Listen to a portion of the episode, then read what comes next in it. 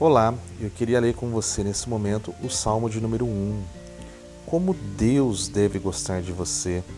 Você não aparece no bar do pecado, você não anda à espreita do beco sem saída, você não frequenta a escola dos desbocados.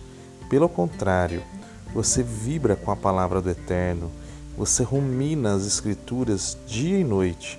Você é como uma árvore replantada no Éden dando frutos novos a cada mês, que nunca perde as suas folhas e que está sempre florescendo. Você não é de jeito nenhum como os perversos, que não passam de poeira ao vento, sem defesa nos tribunais. São companhia imprópria para as pessoas inocentes. O Eterno traça o caminho que você escolhe, mas o caminho que eles escolhem é uma pista escorregadia.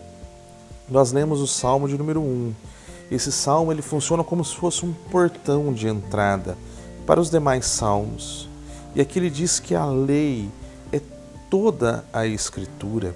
Ele diz que meditar é considerar todas as implicações da palavra de Deus para mim e para a sua vida. E ter prazer na palavra de Deus significa não apenas estar de acordo com o que Deus ordena, mas amar todos os mandamentos. Em razão daquilo que Jesus fez na cruz, por mim e por você, a atitude que Deus espera de um homem e de uma mulher que se diz discípulo dele é não viver e não se relacionar com ele como uma obrigação, mas se entregar por completo a Jesus por amor. Portanto, saber meditar é, uma, é, é deliciar-se naquilo que a Bíblia tem para mim para você.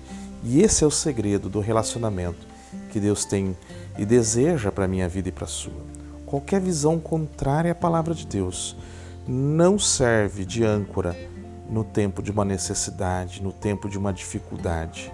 A palavra de Deus ela nos fornece a força de uma árvore como uma fonte de água viva que jamais secará. Nós estamos começando um novo ano e eu queria te desafiar nesse novo ano a você se firmar na fonte de água viva, que é a palavra de Deus. Que Deus te abençoe. Até amanhã.